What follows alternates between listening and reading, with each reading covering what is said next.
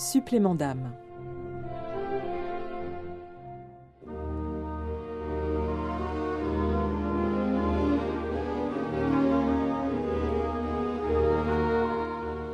C'est l'une des plus grandes œuvres de la musique baroque, un chef-d'œuvre monumental en deux parties nécessitant deux chœurs pour la Passion selon saint Matthieu de Bach, compté 2h45 environ, un itinéraire musical et spirituel comparable à un sommet de haute montagne. Bernard Héritier peut en témoigner.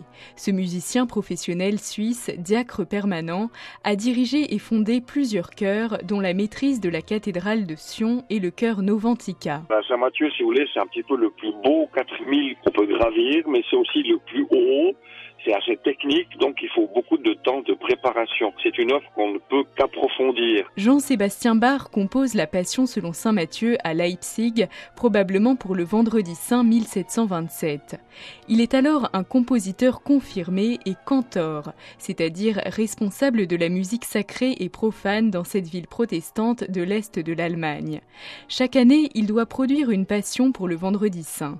Seuls deux nous restent aujourd'hui en intégralité, la Saint Jean et la Saint-Matthieu.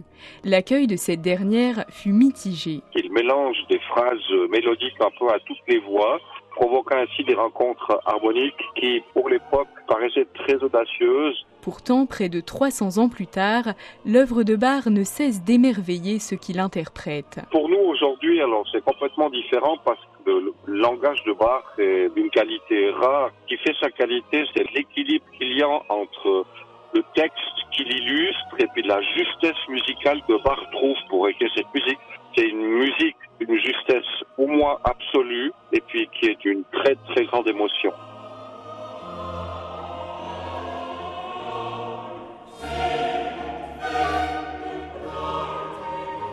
Le drame de la passion se déroule dans une tornade de notes.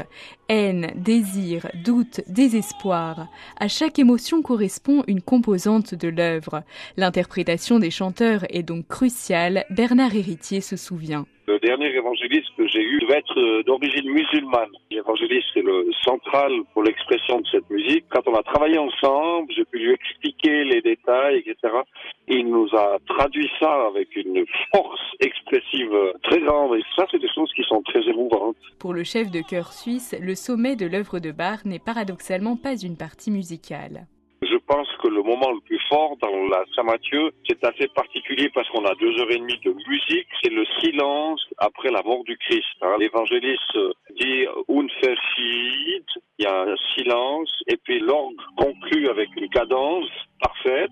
Moi, j'aime bien faire cette cadence avec une quinte à vide pour dire le vide de la mort. Et puis après, on, traditionnellement, on fait toujours quelques grandes secondes de silence. Ça peut aller jusqu'à 30 secondes, des choses comme ça. Et c'est toujours un moment extrêmement émouvant où souvent il y a beaucoup de gens qui pleurent ou des choses comme ça. C'est vraiment cette qualité dans l'expression et la justesse.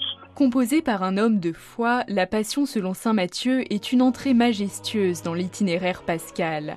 Et comme pour une marche en montagne, mieux vaut s'y préparer.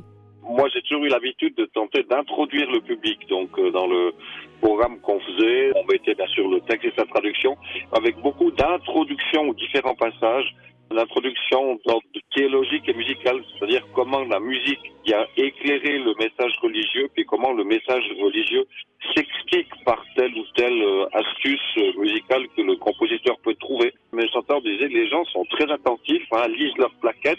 Jean-Sébastien Bach, dans sa bibliothèque, il y avait énormément de livres de théologie de l'époque, donc c'est quelqu'un qui approfondissait sa foi, mais cette foi approfondie, ensuite, il l'exprimait dans sa musique. C'est quelque chose d'assez unique dans l'histoire de la musique.